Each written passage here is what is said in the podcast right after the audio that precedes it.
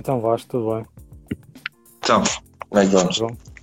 Pronto, estamos aqui numa edição especial Jetlag, não é? Ahm, a primeira, vamos ver como é que corre. Já tinha dito ontem no, no último episódio que ia ser um episódio especial. Vai ser completamente dedicado às trocas. E portanto decidimos fazer aqui, para ser um bocadinho diferente. Ahm, pronto, e vamos passar por isso. Vamos falar, vamos falar então das trocas que ocorreram ontem, foram muitas. E eu estive a ver aqui o hoje, o, o Adriano Wojnarowski disse há bocadito que era um recorde, um dia recorde, e até vou deixar aqui as estatísticas certas.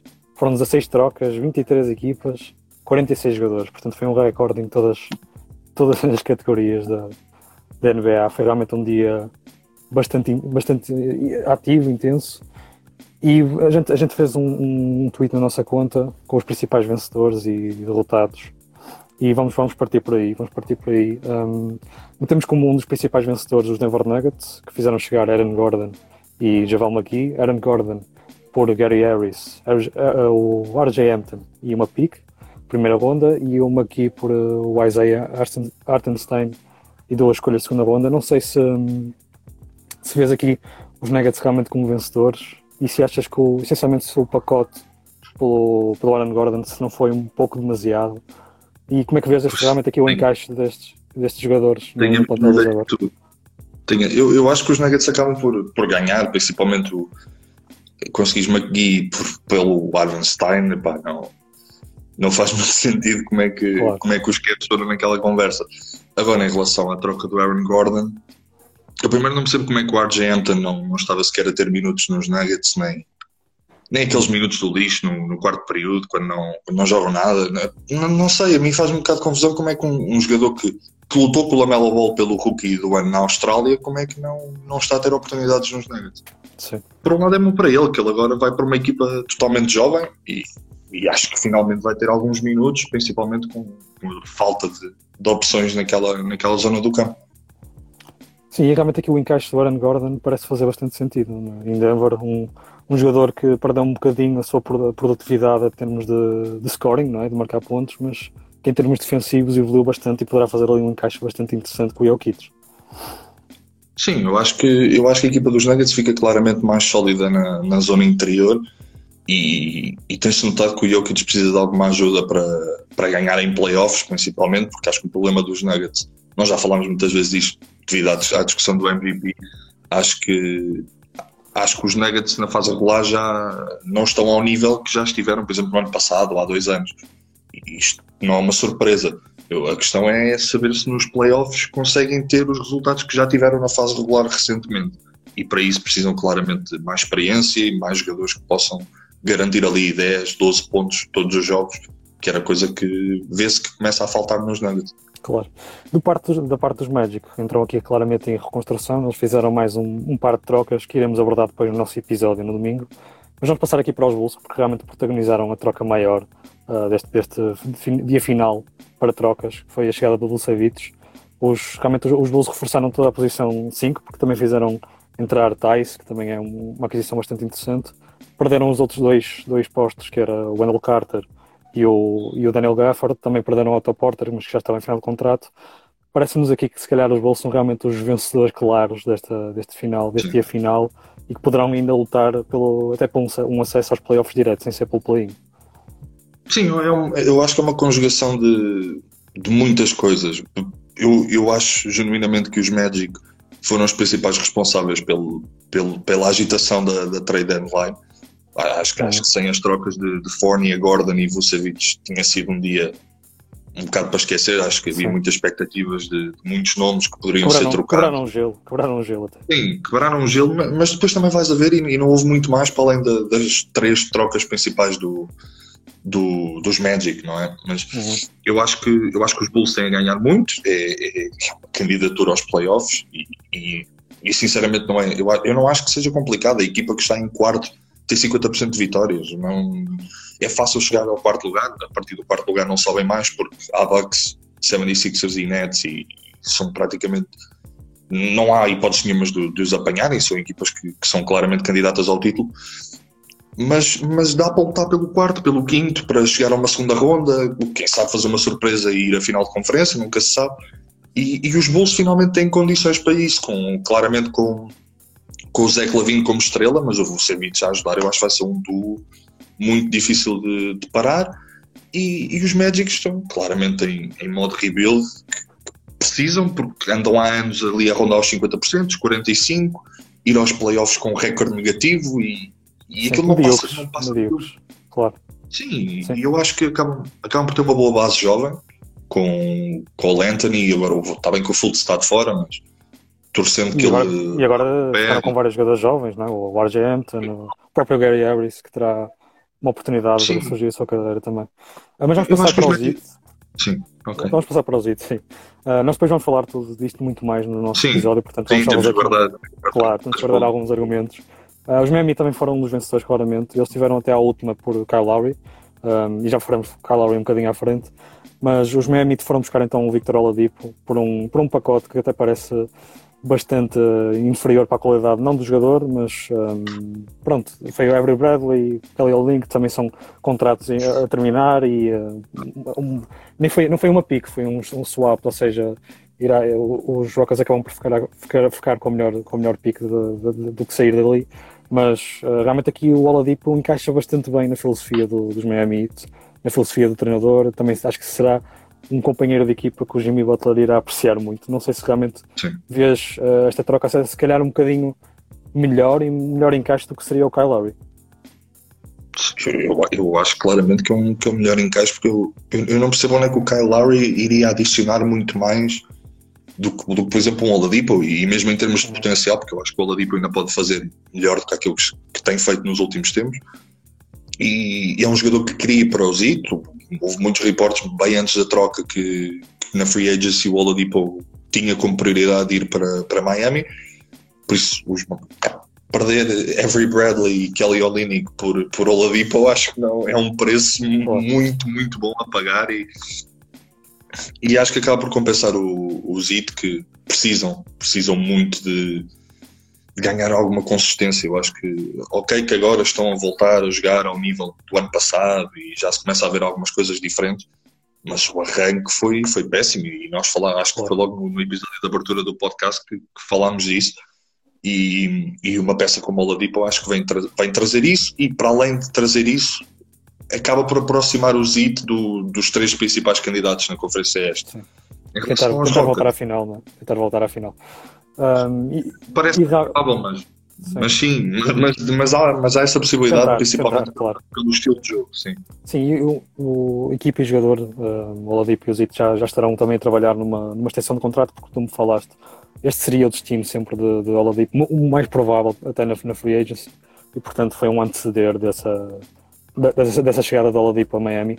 Uh, mas ainda falando então do, dos Rockets, receberam, como eu estava a dizer, um pacote um bocado desinteressante e acabam por ser um dos, um dos derrotados desta trade deadline, porque acabaram por transformar James Harden em Avery Bradley, Kelly Olynyk e algumas piques. Poderão ser interessantes, mas se aquele mas... core dos Nets se mantiver junto, uh, não, será, não será assim tão interessante, provavelmente. Eu, eu, tento, eu tento defender o, os Rockets e digo que, epá, se calhar eles não conseguiam fazer muito mais do que aquilo mas, mas tiveram, o Lavert na mão e até o próprio Jared, Jared Allen, se calhar, não sei. Acabaram por, por optar por um Oladipo, ofereceram-lhe o contrato, o Oladipo rejeitou e agora perdem-no por. Pois, eu não. Mas atenção, atenção, arriscando ter um Oladipo ou um Caris Lavert, eu também escolheria o Oladipo, mas a verdade é que já sabia que ele não queria ficar em, claro, em Houston. Claro. Por isso não.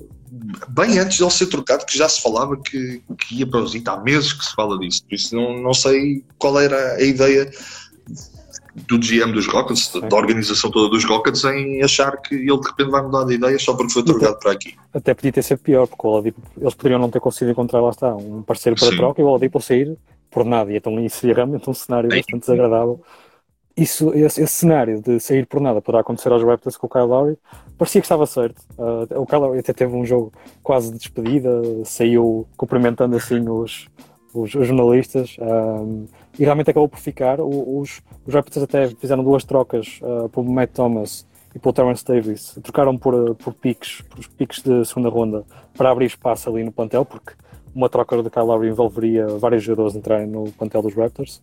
Uh, eles também acabaram por trocar o Norman Powell por uh, o Gary Trent e pelo Rodney Hood, mas acaba por, por ser um, um, dos, realmente um dos derrotados por não conseguirem efetuar essa troca do Lowry. Agora poderem perdê-lo o jogador na, na free agency por, pronto, por nenhum retorno e uh, também terem feito aquela troca dos dois jogadores por duas escolhas de segunda ronda.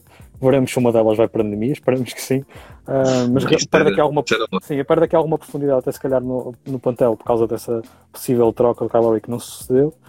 E ficam aqui num cenário um bocado esquisito, não é? Digamos, até se calhar fica ali um, o balneário um bocado estranho. O Kyle Lowry, não sei como é que terá reagido a esta não saída, não é? Eu acho, eu acho que é a continuação da crise do, nos Raptors e, e não vai acabar bem esta época.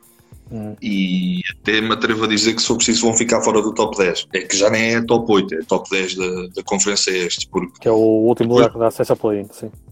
Sim, depois da discussão do, do Siakam com o Nick Nurse, depois de, de termos ali a troca do Lowry durante meses a pairar e ok, ele vai sair e mas ele quer ficar, porque o próprio Kyle Lowry disse que queria ficar nos Raptors, queria acabar a carreira como um Raptor, e de repente ele está preparado para ir embora, já se fez a ideia e de repente fica.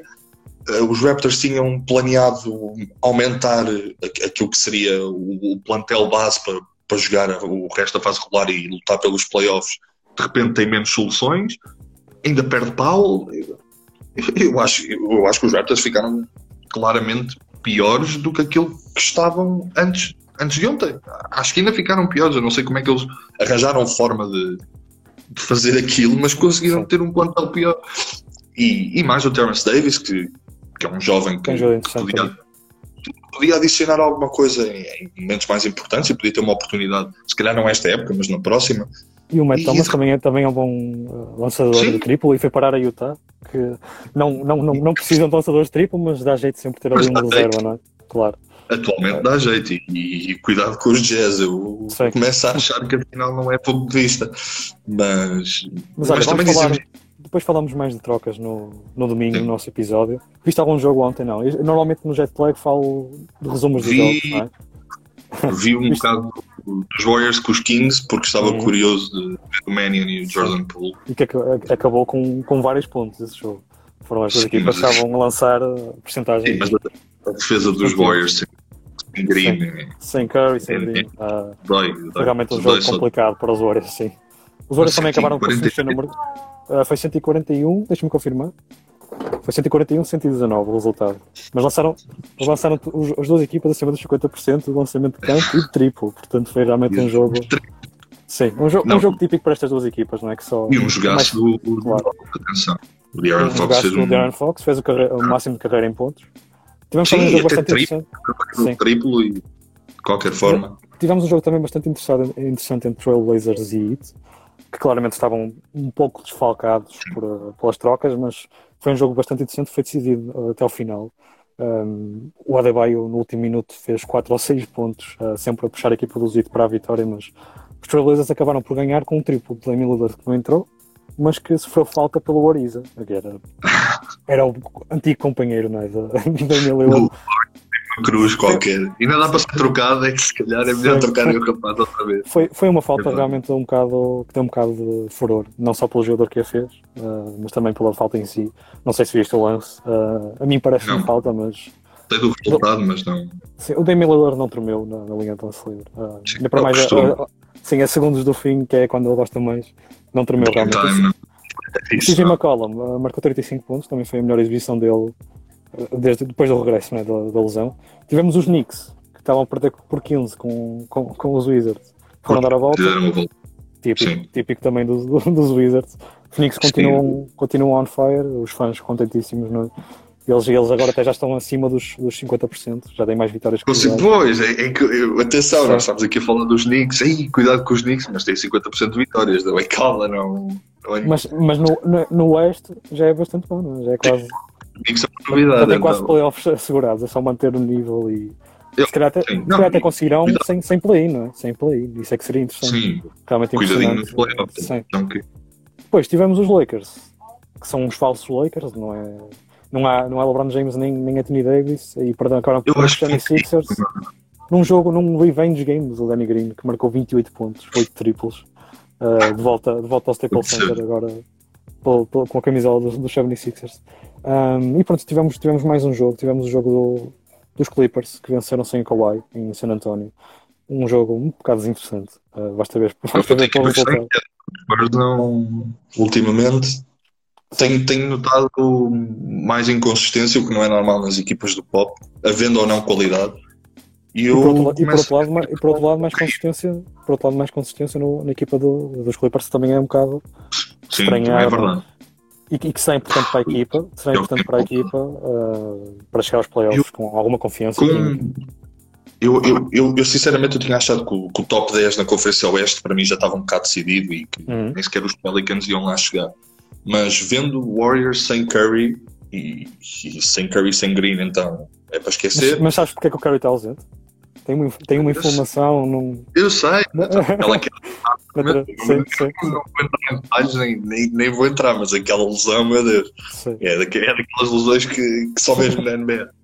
Epá, Warriors sem Curry e Green, um Spurs inconsistente e ainda por cima perdem Lamarcus Aldridge. Os Grizzlies, para mim, não é equipa de 50%. Eu não consigo achar os Grizzlies uma equipa de 50%, acho. Mas, mas eles estão sempre lá, estão sempre lá. Já no ano passado, é, é verdade. Playoffs, é um bocado como o standard, tu, tu não dás nada por aquilo, mas eles uhum. lá ganham os jogos e mantêm-se.